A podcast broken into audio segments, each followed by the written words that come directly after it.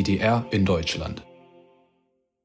Hallo und willkommen zur zweiten Folge unseres Podcasts zur DDR-Geschichte. Über dieses Land, das es nicht mehr gibt, das aber nach wie vor in der Bundesrepublik so eine wichtige Rolle spielt, dass man immer noch versucht, äh, viele Sachen allein über die DDR-Bezogenheit zu erklären, viele gesellschaftliche Phänomene. In der ersten Folge haben wir darüber gesprochen, ähm, was den diktatorischen Charakter der DDR eigentlich ausgemacht hat, wie die Diktatur des Proletariats funktioniert hat und was sie mit den Menschen gemacht hat und wie die Menschen damit umgegangen sind. In der zweiten Folge soll es darum gehen, ähm, wie die DDR eigentlich entstanden ist und vor allem, wie sie von außen geformt worden ist. Meine Gäste sind zum einen Dr. Gerd Dietrich, Historiker aus Berlin. Er war lange Lehrer für Zeitgeschichte an der Berliner Humboldt-Universität, Hochschullehrer. Er hat äh, die dreibändige Kulturgeschichte der DDR verfasst, ein Standardwerk unter Forschern. Und wir haben Dr. Mike Weichert aus Weimar, Jurist und äh, Verfassungsrechtler, der zu Kunst und Verfassung in der DDR promoviert hat und da auch sehr ausführlich geforscht hat über das Verhältnis zwischen Staat und Gesellschaft in diesem Land. Ja, wie gesagt, heute geht es um die Entstehung der DDR, um die Umstände, die sie geformt haben, aber auch die Kräfte, die in ihr selbst gewirkt haben und aus diesem Land letztlich äh, eben genau jene DDR gemacht haben, die wir kennen und äh, oder zu kennen meinen und die eben auch diese Wirkung hatte, die man ihr heute zuschreibt in der heutigen Diskussion wirkt es ja oft so ein bisschen, als ob die DDR so aufploppte als, als Anormalität äh, im Weltenstrom und dann sich selber durch die Wände zum Glück wieder beerdigte. Aber die DDR war ja am Ende ein Produkt. Die DDR ist ja aus Umständen entstanden und da stellt sich für mich die Frage, ähm, wie viel haben diese Umstände dazu beigetragen, dass die DDR überhaupt die DDR werden konnte? Oder ist die DDR wirklich aus sich selbst und ihrer Idee raus großteils gewachsen? Die Idee des Sozialismus gab es natürlich in dieser Welt und die Idee des Sozialismus ist seit 1917, seit der Oktoberrevolution in Russland materialisiert gewesen und die DDR ist natürlich ein Produkt der, des Zweiten Weltkrieges, klar. Äh, der Entstehung der Konstellation nach dem Zweiten Weltkrieg und also nach 45 kein deutscher Staat mehr existierte. Und dass die Versuche sozusagen ein einheitliches Deutschland in der Verwaltung der vier Siegermächte herbeizuführen oder wieder neu zu gestalten, spätestens mit der Entwicklung des Kalten Krieges ist die DDR sozusagen auf der Seite des Systems der Sowjetunion gelandet. Also begann in Deutschland. Die Gründung der DDR ist natürlich im Nachhinein passiert. Also äh, der Bundesrepublik gegründet, die Währungsreform in der DDR wurde nach der Währungsreform im Westen vollzogen. Die DDR eigene Wirtschaftsentwicklung ist teilweise nach dem, was im Westen passiert, äh, vollzogen worden, aber zum Teil auch auf Basis der Beschlüsse der vier Besatzungsmächte, der vier Siegermächte. Also man, man muss schon sehen, dass von Anfang an nicht die Position bestand, auch nicht in der Sowjetunion, einen eigenen Staat auf ihrem Besatzungsgebiet zu gründen. Kann man ganz gut anknüpfen, das zeigt auch wieder ein Zitat, äh, ganz eindeutig Adenauer.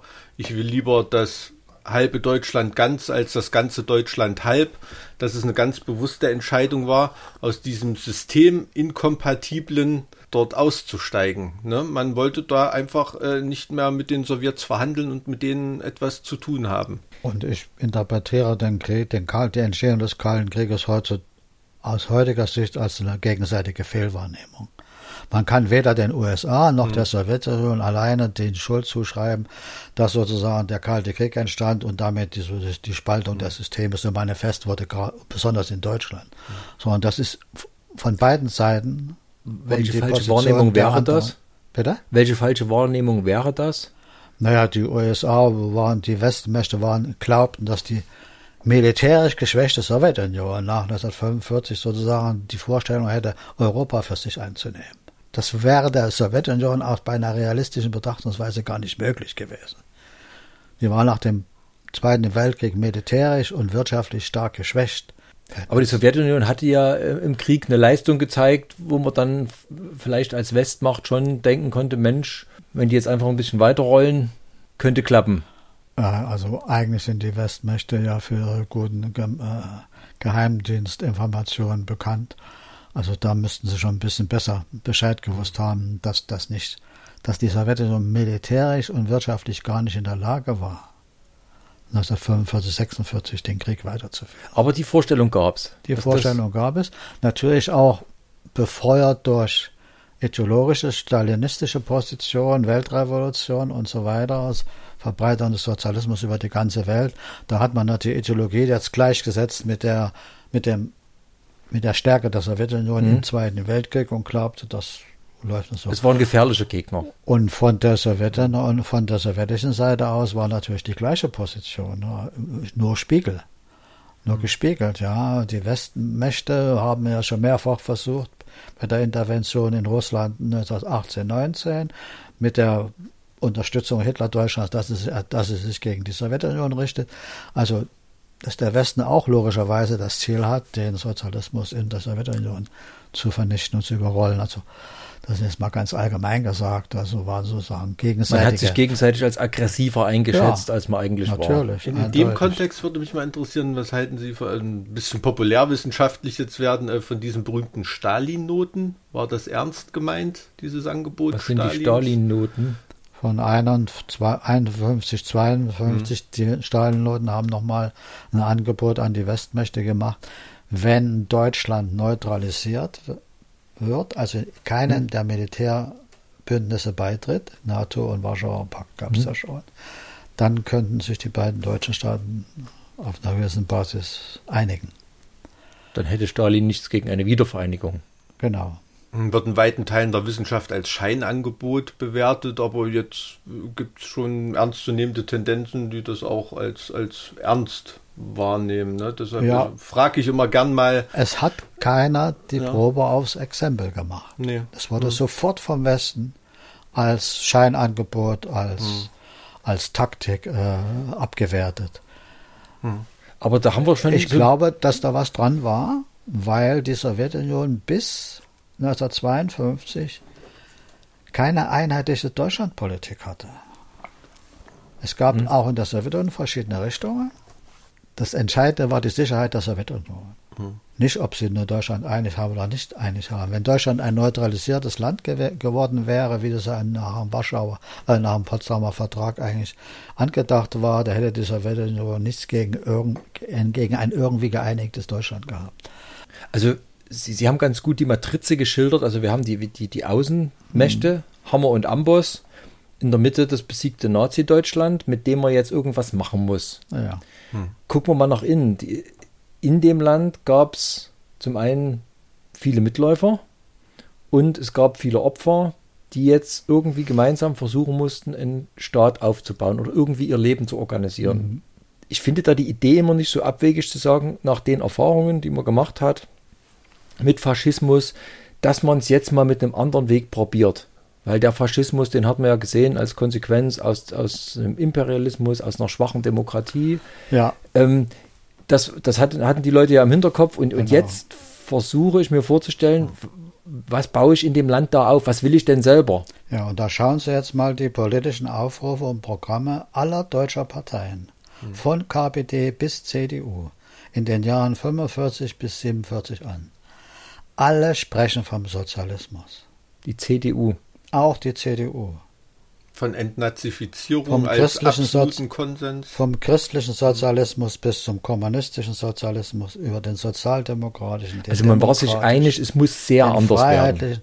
Es muss was an. Und es herrschte nach 1945, nach den Erfahrungen mit Krieg und Faschismus, nach den Erfahrungen mit Holocaust und Nazi-Deutschland, ein breit, breiter gesellschaftlicher Konsens, dass der Kapitalismus abgewirtschaftet hat, denn der hat ja das, das herbeigeführt, herbeigeführt, dass nur, dass der Sozialismus auf der, auf der Tagesordnung steht.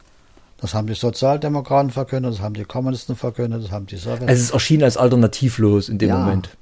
Hm? Und erst sozusagen mit der Entwicklung des Kalten Krieges und mit den Zuspitzungen wurde das schrittweise wieder zurückgenommen. Die christlichen Vorstellungen der CDU, Ahlener Programm, teilweise auch Wirtschaftssozialisierung, Enteignung und so weiter, die wurden wurden wieder zurückgenommen. Der demokratische Weg der Sozialdemokraten, der demokratische Sozialismus wurde weiter propagiert, aber nur noch auf den Westen bezogen. In der SED gab es die Vorstellung vom besonderen Weg zum Sozialismus. Die wurde 1948 als von Stalin auch äh, äh, zu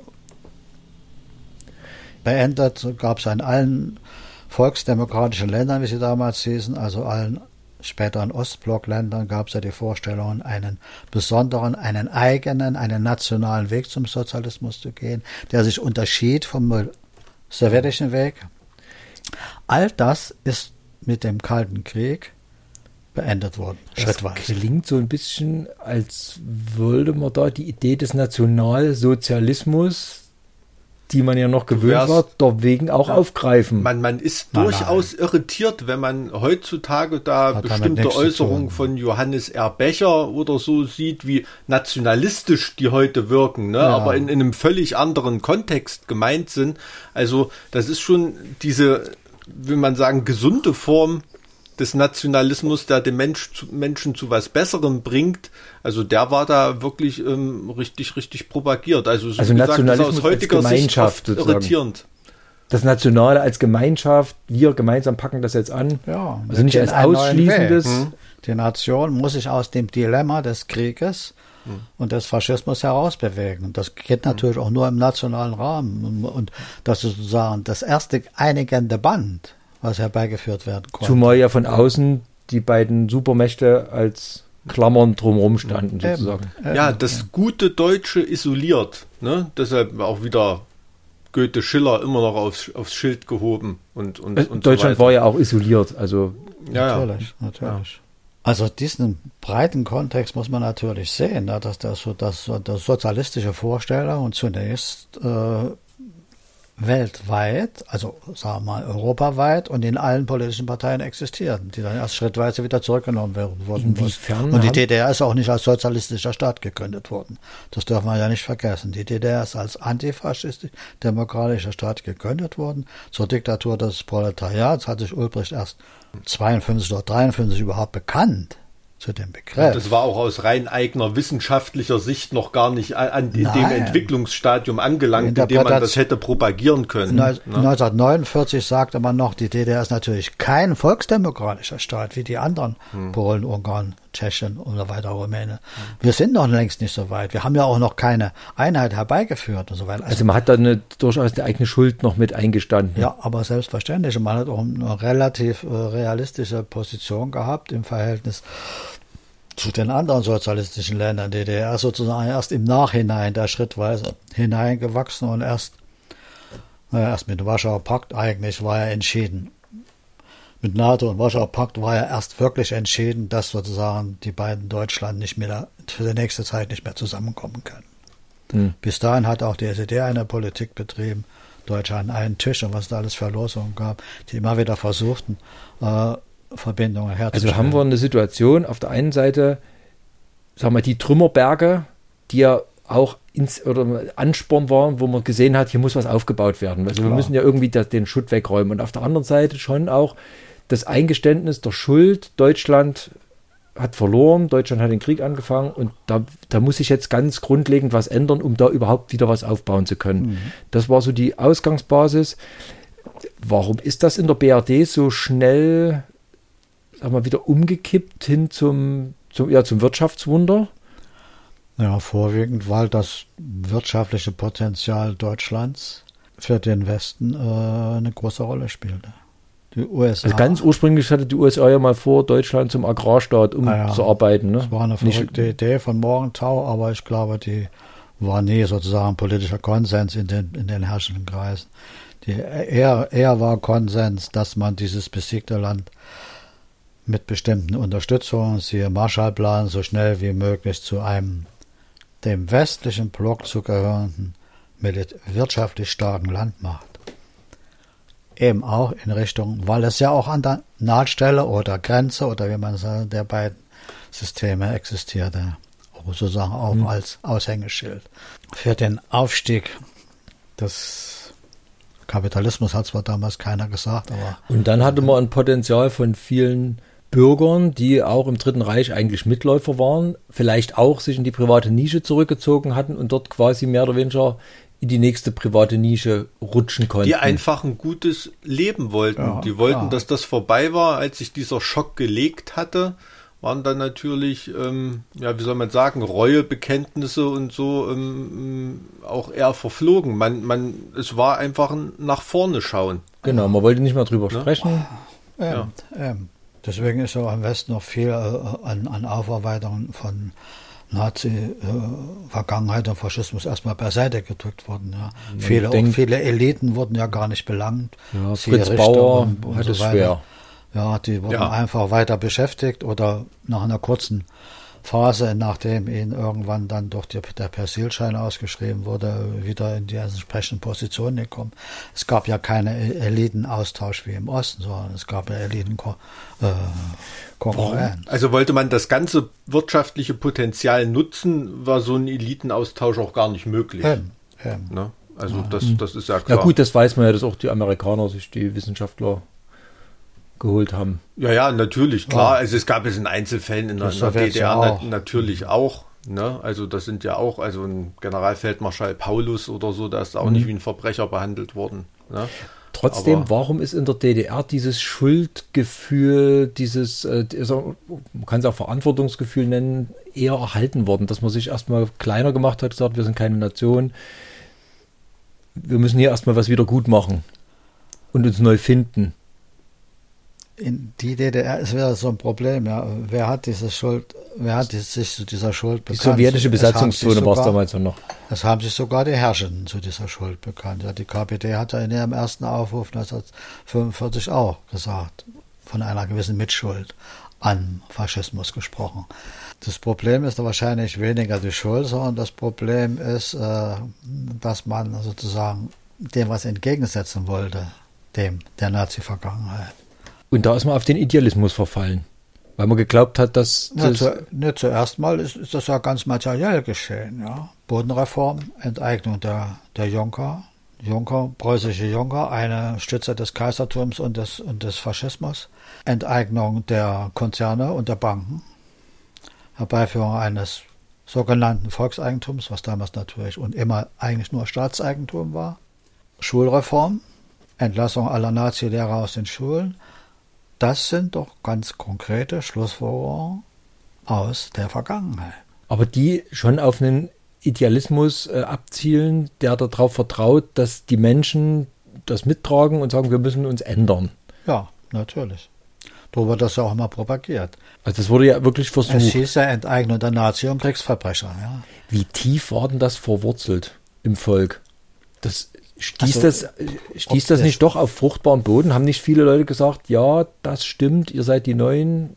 Für viele Leute ging es darum, ähm, überhaupt erstmal materiell auf die Beine zu kommen. Und wenn sich da so eine, so eine ja, ökonomische ähm, Perspektive auftut, Wir sieht bauen man da natürlich mit. den- wir Ein bauen Künstler, der nicht auf. wusste, wie er an eine Leinwand kommen soll oder auf welchem Papier er tippen soll oder so. Da hat der Kulturbund natürlich erstmal ähm, ausgeholfen in den ersten Jahren und man hat dadurch ganz banale ökonomische Vorteile erstmal gehabt und ähm, nachdem es ums Bis- nackte Überleben ging, waren die Fragen doch ganz andere am Start erstmal. Mein, meine Frage ist, Bis zu war das, den Losungen Aufbau aus eigener Kraft. das meine Kein ich. Marshallplan, keine Unterstützung von irgendwo. Wir müssen uns selber aus dem Dreck ziehen. Das meine ich. Hat das nicht irgendwie doch eine starke einende Wirkung gehabt, dass man Das- eben wirklich, das hat gut, man wollte sich ein besseres Leben aufbauen, aber die Einsicht, wir müssen das selber machen, wir müssen erstmal verzichten, Ja. wir müssen uns aus den Trümmern selber rausarbeiten. Das hat, das hat bestimmt bei vielen, ob sie nun früher äh, Mitläufer waren oder vielleicht auch Nazis, gibt es Mhm. auch dann die, den SED-Beschluss, äh, nominelle Nazis werden nicht mehr verfolgt und so weiter, 48. Natürlich hat das bei vielen Leuten was bewirkt. Und vor allen Dingen bei denen, nicht bei den Alten wahrscheinlich, die vielleicht für die neue Gesellschaft sowieso schon ver verloren waren, aber vor allen Dingen bei Jugendlichen und bei jüngeren Leuten. Also ich kann mich noch entsinnen, dass irgendwann später mein Vater mir mal gesagt hatte, naja, ich glaubte, dass das der bessere Weg ist. nach. Also es ist schon eine gewisse logische Entwicklung, Ja. die damals auch von ganz viel Hoffnung und, Ja. und doch einer Zuversicht getragen wird, Ja. dass man nach diesem Krieg genau. jetzt in eine andere Richtung gehen muss und das ist ein steiniger Weg, aber es ist der einzige, den man gehen kann. Ja, und das wahrscheinlich in der Perspektive daraus ein Sozialismus wird. Was ja eine allgemeine Vorstellung Ich denke, von das einer war auch- neuen Gesellschaft war. Ich denke, es war auch für jeden Einzelnen, das kann man glaube ich auch so sagen, auch eine Charakterfrage. Ne? Weil Ja, das immer. Ganze konnte ich im, im, im Westen auch einfacher haben. Ne? Also äh, gerade wenn ich in bestimmte Sachen verstrickt war im Dritten Reich oder so. Ne? Da gibt es ja durchaus viele Biografien, die dann den Weg in den Westen Da gewählt haben. hat sich damals nicht sogar so ein bisschen, ich will nicht sagen, die Spreu vom Weizen getrennt, aber eben doch, dass die eher idealistischen Menschen dann in der DDR geblieben sind und die, die was auf die Art und Weise zu verbergen hatten, dann doch eher in den Westen gegangen sind. Ich glaube, es sind auch genauso viel opportunistische Menschen in der DDR geblieben, Ja, weil es haben sich ja dadurch auch Perspektiven aufgetan. Ne? Also das war ja auch dem Opportunismus zugänglich. Also so ein, so, so gern ich es möchte, so einseitig positiv kann man das sicherlich nicht bewerten. Aber klar, es war eine, Perspektivenöffnung, ein steiniger Weg, aber den viele Leute sicherlich auch aus Idealismus gegangen sind. Das ja, hört man, man spricht ja doch noch nicht Äußerungen. umsonst von der Aufbaugeneration. Ja. Also von den, von der Generation, die 19, sagen wir mal 1945, 1950 so ab um die 20 war, die dann sozusagen die neuen Möglichkeiten auch wahrnehmen konnten. Ja. Die sozusagen erstmal ihre eigene Entwicklung forcieren konnten in einer sich verändernden Gesellschaft. Die also, die nur vielleicht, die auch diktatursozialisiert waren, wenn man das so will, die nämlich zur Nazizeit zur Schule gegangen sind oder vielleicht auch noch in der HJ waren, aber die dann nach 1945, ab 49 besonders sozusagen sich einbrachten in den Neuaufbau einer Gesellschaft. Das ist so ein Nebengedanke, der, den ich an dem diktatursozialisierten Begriff so ein bisschen seltsam finde, weil wenn das oft auch auf die Nazi-Zeit zutrifft, dann dürfte es ja eigentlich im Prinzip keine funktionierende BRD geben, Ne, dann wäre die komplette BRD auch Diktatur. weil, weil die ja auch alle diktatursozialisiert Ja, waren. Aber das genau. ist, ähm, das hatten wir in der letzten Folge. Ähm, was in dem Zusammenhang heute ja immer wieder gern ins Feld geführt wird, ähm, war der sogenannte verordnete Antifaschismus in der DDR, der dafür verantwortlich sein soll, dass die Leute sich eben nicht mit dem Faschismus auseinandergesetzt haben, sondern sich quasi einen staatlichen Persilschein geholt haben. Wir sind jetzt alle Antifaschisten. Bumm. Also ich bin der Meinung, dass der Begriff verordneter Antifaschismus äußerst verkürzt die ganze Geschichte darstellt und überhaupt Sie hatten aber schon gesagt, die DDR hat sich ja direkt so gegründet als antifaschistischer Staat. Eben, eben. Und da ist nichts verordnet. Das ist, das ist sozusagen das, der Gründungsmythos dieses Staates. Die Eliten, die, die diesen Staat gegründet also haben, kein waren Mythos, sondern eine. Überzeugung. Die kamen aus dem Widerstand, die kamen aus der Emigration, die, haben, die waren aus innerster Überzeugung Antifaschisten. Und alles das, was bis zur DDR-Gründung an äh, wirtschaftlichen und sozialen und auch politischen Veränderungen stattfand, geschah unter dem Label des Antifaschismus. Also der Schwur von Buchenwald wurde da wirklich ernst genommen. Ja, natürlich. Äh, verordnet, von einem verordneten Antifaschismus kann man erst sprechen, wenn äh, sozusagen dieser, dieser Gründungsmythos des Antifaschismus sozusagen als Staatsdoktrin äh, in den Lehrbüchern oder in den politischen Veranstaltungen der FDJ oder wenn sozusagen zur, zur Allgemeinheit geworden ist und Zur äh, Floskel.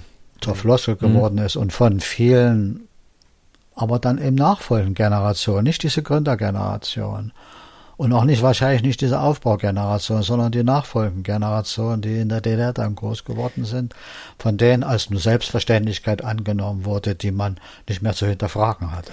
War das am Anfang nicht aber doch irgendwie vielleicht auch eine Abwehrreaktion? Ich meine, diese Antifaschisten, die wiederkamen, das waren ja ganz oft Menschen, die zurückgekommen sind aus einem Lager in eine Stadt zu den Leuten, die sie Zum dorthin Beispiel. geschickt haben. Dass die vielleicht auch erstmal doch ja, eine gewisse, ich will nicht sagen Verordnung, aber dass dort erstmal von Staatswegen gesagt wurde, wir sind jetzt Antifaschisten und diese Minderheit hat jetzt Recht und ihr nicht. Naja, den Leuten wurde doch nicht gesagt, dass sie Antifaschisten sind. Den Leuten wurde erklärt, dass der Staat und dass die politische Organisation in diesem Land DDR antifaschistisch ist. Diese, diese, Nee, ich diese, meine, die Antifaschisten, die wirklich aus dem Krieg zurückkamen, mussten die sich nicht doch auch in der Posits- DDR erstmal schützen? Natürlich waren die äh, in der Position, dass sie gegen die Mehrheit eines Volkes stehen, das den Nazis bis zuletzt gefolgt war. Natürlich glaubten, wussten sie, dass sie in der Minderheit sind. Natürlich waren sie, waren, äh, waren sie bis weit in die 50er Jahre hinein äh, immer sehr skeptisch und sehr, sehr kritisch gegenüber allen Entwicklungen von Leuten, die anfangen, anfangen wollten, selbst zu denken. Äh, diese Antifaschisten Faschisten waren natürlich auch eine, eine kleine Gruppe, das war ein eigenes Milieu, das war eine, das war nicht mal die gesamte Herrschaftspartei, aber sozusagen die, die, die, die Eliten, die die Herrschaft ausübten. Das waren die puren Antifaschisten. Dann, was dann ideologisch daraus gemacht worden ist, ja, dass in der DDR der Sozialismus aufgehört wird, dass die, die, Deutsch, die, die Ostdeutschen zu den Siegern der Geschichte we werden, äh, das, ist, Mhm. das sind ideologische Positionen, die also von den Leuten vielleicht angenommen oder vielleicht nicht angenommen worden ist. Das kann ja keiner richtig, richtig nachprüfen. Ja. Und wer sich der DDR als Antifaschist verstand, als wirklicher Antifaschist, ja, das war nicht die, die in der, DDR groß geworden sind, sondern das waren eben die, die diese, diesen Staat gegründet haben. Mhm. Und was den Jugendlichen dann unter Antifaschismus beigebracht worden ist, das waren dann die Floskeln, das waren dann die Äußerlichkeiten, das war dann der Besuch von Buchenwald während der Jugendweihe, äh, das waren die Geschichtsbücher, in denen der, der Faschismus auf die imperialistische, imperialistischen Kreise des Monopolkapitals zurückgeführt worden ist. Da war von Holocaust kaum die Rede, da gab es den Begriff Juden lange überhaupt nicht. Ja.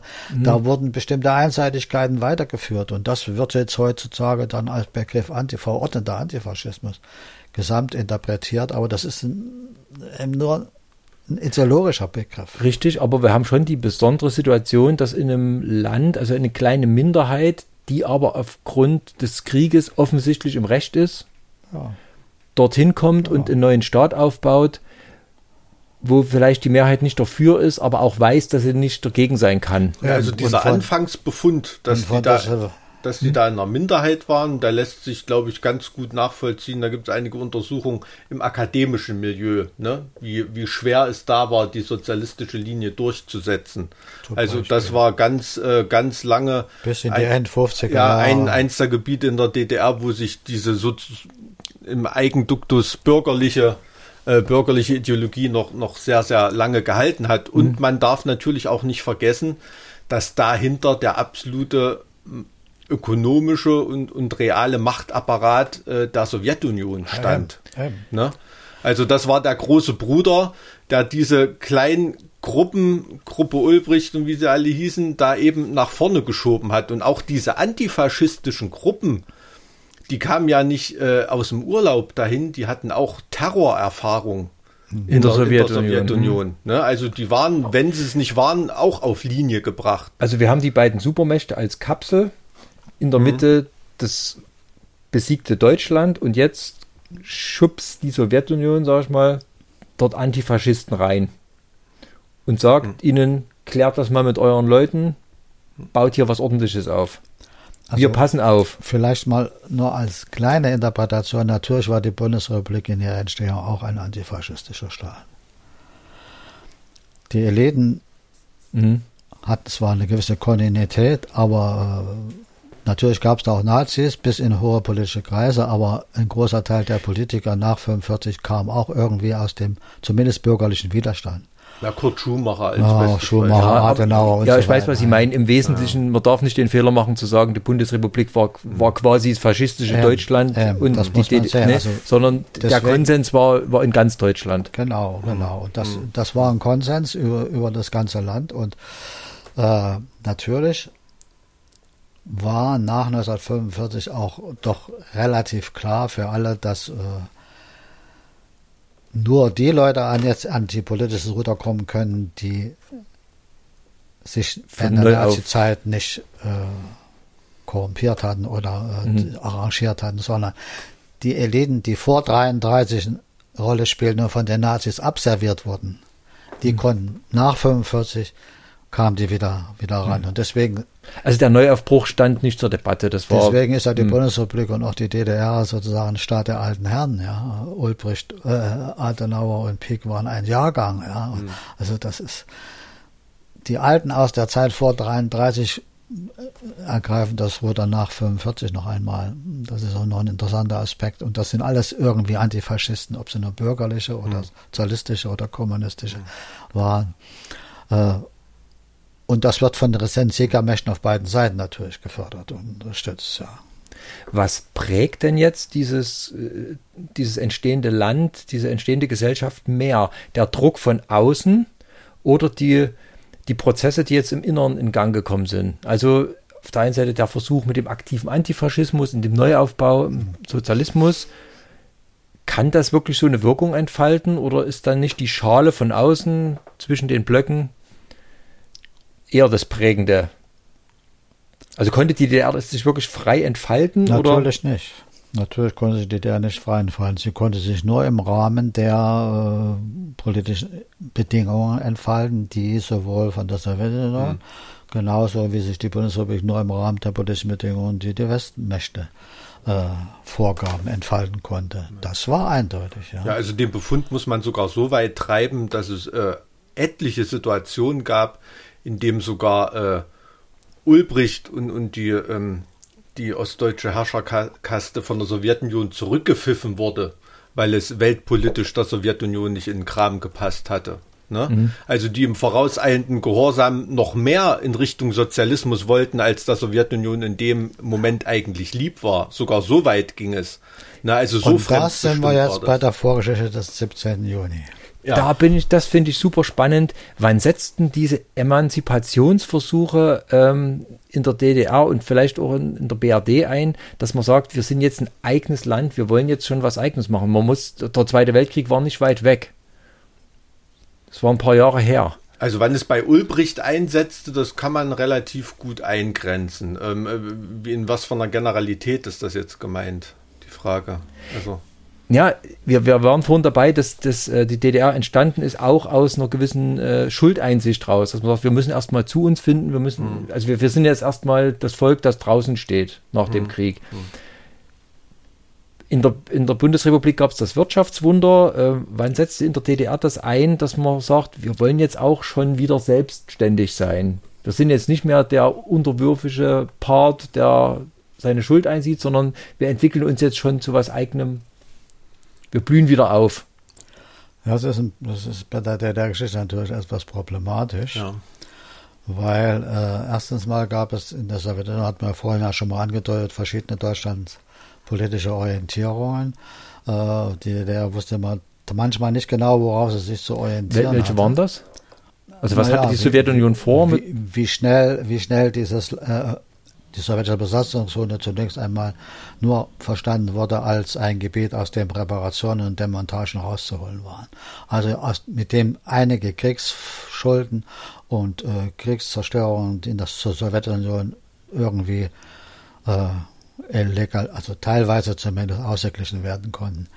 Wenn man das genau betrachtet, was da aus dieser Ostzone herausgeholt wurde, sowohl an Reparationen als auch an Demontagen, so könnte man, könnte, müsste man daraus schlussfolgern, dass die Sowjetunion nie die Idee gehabt hat, daraus ein sozialistisches Land zu machen. Also man hat gedacht, dann hätte man, das, man holt, was man braucht und dann hätte man das nicht wirtschaftlich so ruiniert hm. hm. nach dem Krieg, wonach zu den Kriegszerstörungen. Das war die eine. Das war die eine, die sozusagen nur hm. verstand, dieses Land. Die zweite war natürlich sozusagen, dieses Land zwar zu demokratisieren, im Sinne Antifaschismus, aber äh, nicht zu trennen von den Westzonen. Und die dritte war dann, äh, sagen wir wenn es drei gab, vielleicht gab es auch noch mehrere, die dritte war dann, die sich dann Ende, dann neun, Ende 49 zeigte, daraus doch einen separaten Staat wachsen zu lassen, nachdem sich im Westen sozusagen schrittweise gegen, die Abgrenzung als Gegenpol zum und und das das war eine Variante, die bei einigen ostdeutschen Politikern schon eher Wunschdenken war als bei der Sowjetunion selber. Sicher, sicher. Ne? Aber also sie die war haben bis, da ähnlich wie Adenauer auf der anderen Seite. Genau, aber das war bis 1955 noch nicht entschieden. Ja, also ja. Und äh, die Vorgeschichte des 17. Juni ist ja auch so eine ganz Sache, die leider auch in der Geschichtsschreibung oft nicht so richtig betont wird. Ja. Äh, es ist ja nicht so gewesen, dass die Sowjetunion sozusagen die ma übertriebenen Maßnahmen der DDR zurückgeführt hätte. Nee, die hat sie erstmal initiiert. Noch unter Stalin und Beria hat die DDR und alle Ostblockländer in der Vorstellung, dass der zweite, der dritte Weltkrieg kurz bevorsteht, Militärausgaben und äh, äh, aufgebrummt bekommen, die da weit das übersteigen, was bisher an die Sowjetunion und überhaupt an Militärischen in diesen Ländern geliefert wurde. Die DDR blieb zunächst gar nichts anderes übrig, als zu gucken, wo man überall sparen kann. Sparen kann, wo überall Geld abgezogen werden kann, um die hohen militärischen Ausgaben, die die Sowjetunion forderte, in Klammern, mhm. Dritter Weltkrieg steht kurz bevor, aber parallel hatte man Korea. DDR intern schon die Idee, trotzdem die Bevölkerung weiterzuentwickeln und ja. trotzdem aufzubauen und den, den, die hatte man das ja. Leben und zu da verbessern. wurde man jetzt sozusagen durch den sowjetischen, starken sowjetischen Einfluss, nach dem Scheitern auch der Stalinoten, und erst als das, diese Sparmaßnahmen äh, schrittweise zu sozialen Verwerfungen und Protesten führten, hat die Sowjetunion wieder eingegriffen. Und das hängt aber auch wieder zusammen mit dem Wechsel von Stalin und Beria zu Khrushchev mit den Machtkämpfen in der Sowjetunion. Also es hängt dann auch damit zusammen, dass die Sowjetunion die DDR damals nicht ernst genug genommen hat. Ja, man hat, haben sie eigentlich ins man quetscht sie aus und sie haben sie erst eigentlich ins eigene Messer laufen lassen und dann sozusagen dann postuliert, ja, wir müssen jetzt verlangen, dass die DDR-Regierung diese ganzen Maßnahmen zurücknimmt, um der Bevölkerung ein leichteres Leben zu geben. Dann hat man noch vergessen, Wahrscheinlich ist das auch nur ein Vergessen, das kann ja nicht bewusst gewesen sein, diese Normerhöhung zurückzunehmen. Und dann sind die Arbeiter auf die Straße gegangen. Wegen der Normerhöhung. Weil diese Normerhöhung bedeutete, dass der Verdienst, der Reallohn sich um 10 bis 20 Prozent reduzierte. Mhm. War die Zündschnur daran, dass zu der Zeit natürlich in der DDR eben schon dieses ideologische System äh, installiert war, wir wollen den Staat verbessern, wir wollen einen sozialistischen Staat bauen, wollen einen besseren Menschen bauen und dass ja die Parteisekretäre und die Gewerkschafter bis in den Betrieben eben getrommelt haben für diese, für diese Lohnerhöhung. Ideologisch ja, ideologisch haben die getrommelt. Wie weit das bei den Arbeitern klar geworden ist, die hätten, die hätten jahrelang weiter trommeln können, wenn sie den Arbeitern nicht den Lohn gestrichen hätten. Ja, aber in dem sobald Punkt. Es, sobald es den Arbeitern schlechter geht, in einem sich nennenden Arbeiterstaat reagieren die Arbeiter. Und das ist auch nur einmal in der DDR passiert und das war am 17. Juni. Ja, und ähm, es ist, glaube ich, auch eine der wenigen kontinuierlichen Wahrheiten, die sich durch die DDR-Geschichte zieht, dass die DDR immer auf Gedeih und Verderb den politischen Entwicklungen in der Sowjetunion ausgesetzt war und das Vorbedingungen waren. Klar. Und welche Rolle da nun nach Stalins Tod Beria gespielt hat in dem Machtkampf, der da in der Sowjetunion getobt hat, darüber gibt es ja die wildesten ah, ja. Spekulationen in der ja, in, Beria. Äh, Beria Geheimdienstchef, der war, war Geheimdienstchef, also ähm, starke Mann äh, hinter Stalin, der wohl der aussichtsreichste Nachfolger von Stalin eigentlich war. Ne? Ähm, also auf den sollte man eigentlich setzen, wenn man auf Stalins Nachfolge hätte schauen sollen, aber hat mhm. sich ja dann doch jemand anders durchgesetzt, indem Beria da verhaftet wurde und selber zum Kriminellen erklärt. Aber eine tolle ähm, Kriminalgeschichte, aber darauf kann man jetzt nicht eingehen. Nein, nein, aber ist eine, ist eine, also ist, ist auch kein, kein sympathischer Mensch, Beria. Nein, nein. Ne? Also das kann man nicht behaupten. Stalin ja auch nicht. Nein, nein. Nee, also die haben da schon zusammengepasst. Jeschow ja auch noch. Was da noch alles mit ringsrum spielte, welche, welche Befindlichkeiten, welche Entwicklungen oder so, das mag noch äh, in, in der Gänze in irgendwelchen Parteiarchiven äh, in, in Moskau verschlossen Aber sein. Also das weiß man gar wir, nicht so wir genau. Sind, wir sind dabei, dass äh, im Prinzip die DDR so stark an die Sowjetunion angebunden war, die wiederum sich im Zwist mit den Westmächten befunden hat, dass eine freie Entwicklung der DDR eigentlich gar nicht möglich war. Klar. Genau, ja. Was haben dann. Entwickeln immer nur in den Rahmenbedingungen des entsprechenden Systems. Das heißt, die DDR das, ist eigentlich ein, ein, Produkt der Sowjetunion, ein reines. Naja, das ist nur wieder so eine pauschale ne, Verallgemeinerung. Ist, ist, ist eine Frage. Es ist, ich wollte es nicht als, äh, als Nein, wenn man, formulieren. wenn man die, über die Geschichte sich die Entwicklung betrachtet, da sieht man auch immer wieder eigene Positionen, eigene Entwicklungen im Rahmen hm. in diesem politischen Rahmen. Das ist jetzt das Spannende. Wie weit konnte die DDR sich da eigenständig entfalten? Das hing wiederum von den Bedingungen in der Sowjetunion ab. Da hat Khrushchev Ulbricht viel mehr Entwicklungsmöglichkeiten durchgegeben, als es dann Brezhnev, der sich dann für Honecker entschieden oh. hatte, ähm, ähm, ähm, wieder zugelassen hatte. Also das hing dann auch stark mit den, mit den Machtwechseln zusammen. Also ab einem bestimmten Punkt hat ja Ulbricht auch sehr mit den ähm, mit dem chinesischen Weg zum Sozialismus sympathisiert. Ne? Also äh, kann man, kann man ja auch nachlesen. Mhm. Ähm, und das wurde sicherlich auch mit Sorge betrachtet in der Sowjetunion. Ne? Auf der anderen Seite ähm, gab es ähm, zur Zeit des Prager Frühling zum Beispiel irgendwie, da hat die Sowjetunion andere Probleme gehabt als die DDR. Da war die DDR im, im, im Maßstab des Ostblocks völlig auf Linie, während da in, in anderen äh, Ländern der Baum gebrannt hat. Ne? Also die DDR war eigentlich schon immer ein Musterschüler für die Sowjetunion. Das ich kann find, man so sagen. Was ich gerade sehr spannend finde, ist, das klingt so ein bisschen, wir hatten in der letzten Folge die äh, die engen Rahmenbedingungen, in denen dann der DDR-Bürger versucht hat, sich in seiner eigenen Nische zu entwickeln, das klingt im Großen fast ähnlich. Ja. Dass ich hier ein Land habe, das mhm. im Prinzip in den großen Rahmenbedingungen gefangen ist, aber trotzdem versucht, irgendwas draus zu machen. Mhm. Klar, und das hängt natürlich vor allen Dingen damit zusammen, dass die DDR der entwickelte Industriestaat im Ostblock war, der entwickelste. Und dass die DDR bestimmten, vor, vor bestimmten äh, Problem eines modernen Industriestaates stand, die man lösen musste, vor denen aber teilweise die anderen Ostblockstaaten und auch die Sowjetunion noch längst nicht standen oder erst sich hin, dahin entwickelten.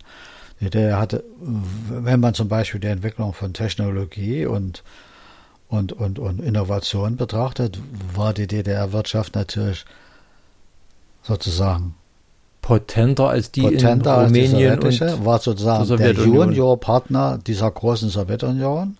Natürlich hat die Sowjetunion vorwiegend die Grundstoffe geliefert, aber die DDR hat die Hochtechnologie entwickelt.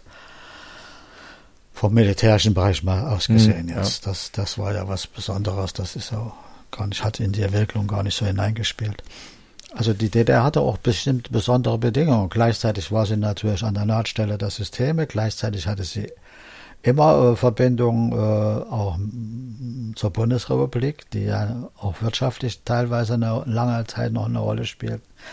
Also und diese besonderen Bedingungen musste die DDR-Regierung und oder die herrschende Partei natürlich berücksichtigen und da auch bestimmte Innovationen und Ideen entwickeln wurzelt darin vielleicht auch eine Vorstellung der ehemaligen DDR-Bürger, doch irgendwie potenter, leistungsfähiger zu sein, dass eben diese, diese DDR doch was Erhaltenswerteres war als zum Beispiel ja die bulgarische Wirtschaft oder ja.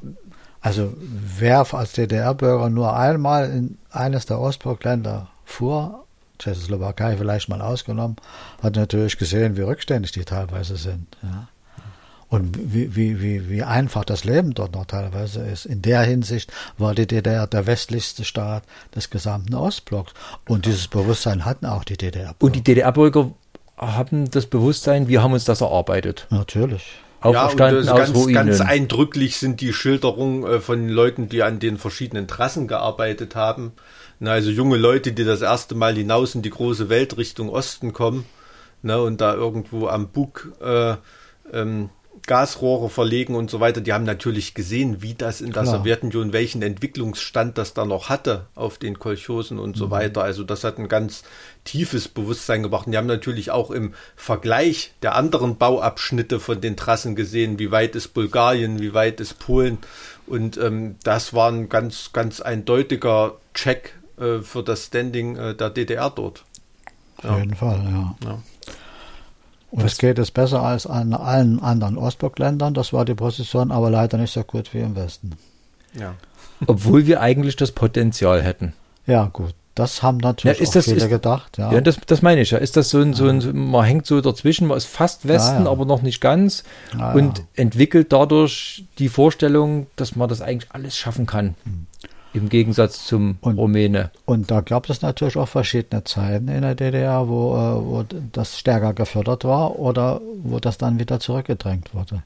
Also die Zeit des neuen ökonomischen Systems, das Ulbricht einführte, ab 63, 64, wo er sozusagen auf Technologie, auf, Ökonom, äh, auf Ökon übertrieben mal gesagt, auf eine sozialistische Marktwirtschaft, wurde es nie, aber dahinter steckte ein bisschen die Idee, orientiert war und vor allen Dingen auf neue Technologien, überholen und einzuholen, darüber haben wir vorher Elektronik gesprochen. kam damals auf. Äh, das war natürlich eine Zeit, wo man glaubte, jetzt wird diese DDR doch den Rückstand, den Entwicklungsrückstand aufholen können, den sie gegenüber der Bundesrepublik hat.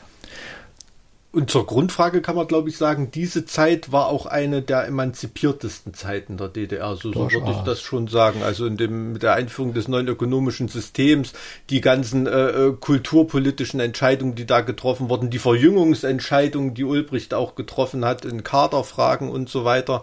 Also da ähm, war schon war schon ein weiter, ja, wenn man die DDR als Satellitenstaat betrachtet, ich finde das Bild ganz gut, dass in der Umlaufbahn mhm als Satellit ähm, war das in der Umlaufbahn in dem Moment schon sehr weit entfernt. Und da war die DDR ja. natürlich der Sowjetunion teilweise voraus. Ja. Selbst wenn man bei der Begründung des ökonomischen Systems sich auf einige sowjetische Ökonomen bezog, aber die spielten in der Sowjetunion gar keine so große Rolle. Die waren dort hm.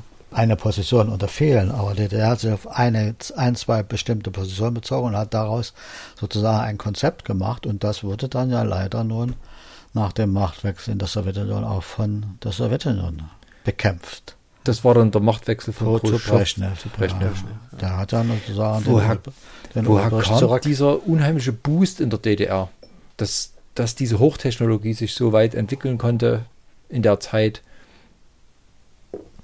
Das waren, das waren einfach die Voraussetzungen.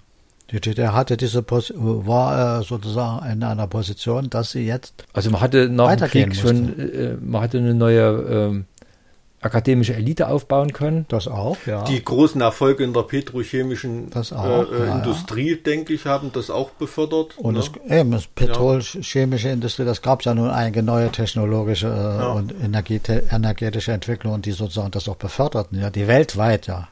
Mhm. Die weltweit eine Rolle spielten. Und auf den sich die DDR auch mit bewegt hat. Die DDR war ja nie abgeschottet vom, vom weltweiten Entwicklungsstand der Technologie und der Wissenschaft. Parallel kam immer mehr Anerkennung. Das kam internationale Ende der 60er DDR. und Anfang der 70er dazu. Und parallel sind im Westen jetzt auch nicht immer Dinge vorgefallen, wo man als DDR-Bürger nicht glauben konnte, auf der richtigen Seite zu stehen. Hm. Ja, natürlich gab es da. Also man konnte sich damals ne? einige Verwerfungen gesellschaftlicher und politischer Art. Genau, also man konnte damals als DDR-Bürger schon der Meinung sein, wir sind auf der richtigen Seite, wir bewegen uns in die richtige Richtung, ja. müssen uns nur noch ein bisschen anstrengen. Klar, wie weit das verbreitet war oder wie weit das internal, internalisiert war, das ist jetzt unterschiedlich. Natürlich bei den Eliten, vor allen Dingen bei den neuen äh, Eliten, die in der DDR ja Ausbildung erfahren haben, bei der Aufbaugeneration war das eindeutig verbreitet, ja. Hatte man damals in der DDR so eine starke Diktaturempfindung? Ja, das ist wieder so eine, eine pauschale Frage. Ich weiß. Also das ist, wenn du einen Werktätigen fragst, gibt er dir dann eine andere Antwort als Erich Löst zum Beispiel. Klar. Ne? Also das ist, da haben Leute ganz eindeutig stalinistische Erfahrungen noch gemacht. Ähm ich frage deswegen, weil nach der Wende natürlich, Erich Löst ist da ein sehr gutes Stichwort, weil nach der Wende natürlich sehr stark die Erich Löst-Erfahrungen wiedergegeben wurden, die ja dann auch medial aufgearbeitet worden sind. Also man hat den Eindruck im Nachhinein, dass die DDR damals ja ein großes Gefängnis war, wo, wo alle Leute zur Zwangsarbeit verpflichtet worden sind. Das ist natürlich völliger Unsinn, ja. Also äh, du, sonst hättest ja diesen gerade diesen Exodus an gut ausgebildeten äh, Eliten nach Westdeutschland, äh, den hätte es ja so dann dann auch nicht gegeben. Wäre es ein Gefängnis. Vor, wir reden jetzt vom Vormauerbau ja. natürlich. Ja. Das ist klar. Das ist ja in entsprechende Ausbildungsinitiativen in Westdeutschland wie BAföG und so weiter sind ja auch erst nach dem Mauerbau äh, eingeführt worden. Weil man vorher die Experten einfach. Ja, das ist natürlich noch ein anderes Thema. Wirtschaftswunder war natürlich auch noch möglich weil die Bundesrepublik Millionen von Arbeitskräften durch die Vertriebenen und durch die aus der DDR Flüchtenden mhm. bekommen hat. Es mhm. müssen ja sieben bis acht Millionen mindestens gewesen sein, neue Arbeitskräfte in dieses Land. Damit war auch nur das Wirtschaftswunder zu realisieren. Nicht bloß mit den amerikanischen Hilfen, sondern auch mit Millionen von neuen Arbeitskräften, motivierten Arbeitskräften, die sich ein neues Leben aufbauen wollten. Ja. Ich würde trotzdem halt gerne nochmal zurück zu Löst kommen, weil mich interessiert, wie das Verhältnis vielleicht ein bisschen genauer zu beschreiben ist. Also wie gesagt, wir haben nach der Wende sehr stark die Schilderungen von Unterdrückung, Gefängnis, hm. Das, was Sie jetzt aber geschildert haben, ist eine DDR, die eigentlich recht erfolgreich war. Hm. Und die eigentlich, äh, wo auch viele Leute dann das, das Gefühl hatten, äh, später dann Vietnamkrieg und so, wir stehen eigentlich schon auf der richtigen Seite. Wir arbeiten gut, es geht voran mhm. und im Westen passieren viele Dinge, die jetzt eigentlich mhm. so ideologisch auch nicht besonders wünschenswert sind, genau. die bei genau. uns nicht passieren. So ist es. Im letzten, in der letzten Folge hatten Sie schon gesagt, Frauen, äh, Frauenrechte und lauter solche Sachen. Ähm, wie diktatorisch haben die Leute denn damals die DDR empfunden, außerlöst?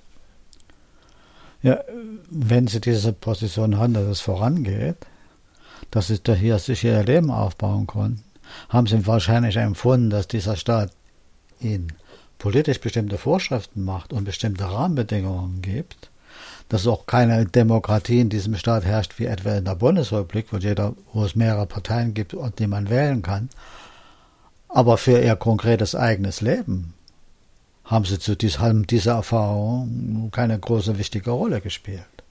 Die waren da, okay. Zumal die demokratischen äh, Prozesse in der Bundesrepublik jetzt nicht sichtbar zu, ähm, ähm, zu wesentlich besseren Ergebnissen geführt haben. Ähm, und zumal es in der DDR genügend Beteiligungsmöglichkeiten gab, in ganz unterschiedlicher Form. Ja, also es war also so sehr wie zu diesem Zeitpunkt war die DDR nie auf Augenhöhe mehr, denke ich. Ne? Also wenn Sie jetzt die Zeit des NÖS, Einführung neues ökonomisches System, mhm. ähm, kann man auch, also ich habe da immer ganz, wenn ich mal mit Studenten rede oder so, immer so das Beispiel, wenn man sich ein Westauto aus der Zeit anschaut und daneben ein 311er Wartburg stellt, ähm, da sieht man ungefähr dass das ähm, ja doch nicht so weit voneinander entfernt ist. Wenn man das mit einem Zweier Golf und einem Trabant macht, dann sieht man dann schon deutlichere Unterschiede. Zumal, das ist ein schönes Beispiel, ja, zumal in der DDR die Planungen ja. da waren, hm. als eines der ersten Länder äh, einen Golf zu bauen. Mhm. Ein Kompaktwagen die Kompaktwagen mhm. zu bauen. Die Planungen waren da, die Berechnungen, die, Berechnung, die Planungen waren da, die Berechnungen waren da, die mhm. Ingenieure aus, aus äh, Zwickau und Eisenach haben das Ding äh, vorgemacht und das wurde vom Politbüro gestoppt. Ja. Mhm. Das mit der Augenhöhe finde ich für diese Folge ein schönes Schlusswort. Ähm, es ist ja bekannt, dass diese Augenhöhe nicht lange gehalten hat. Mhm. Und ähm, dazu ergeben sich weitere viele interessante Fragen, die ich gern in der nächsten Folge weiter aufgreifen würde und bedanke mich für das erste. Gern. Ciao.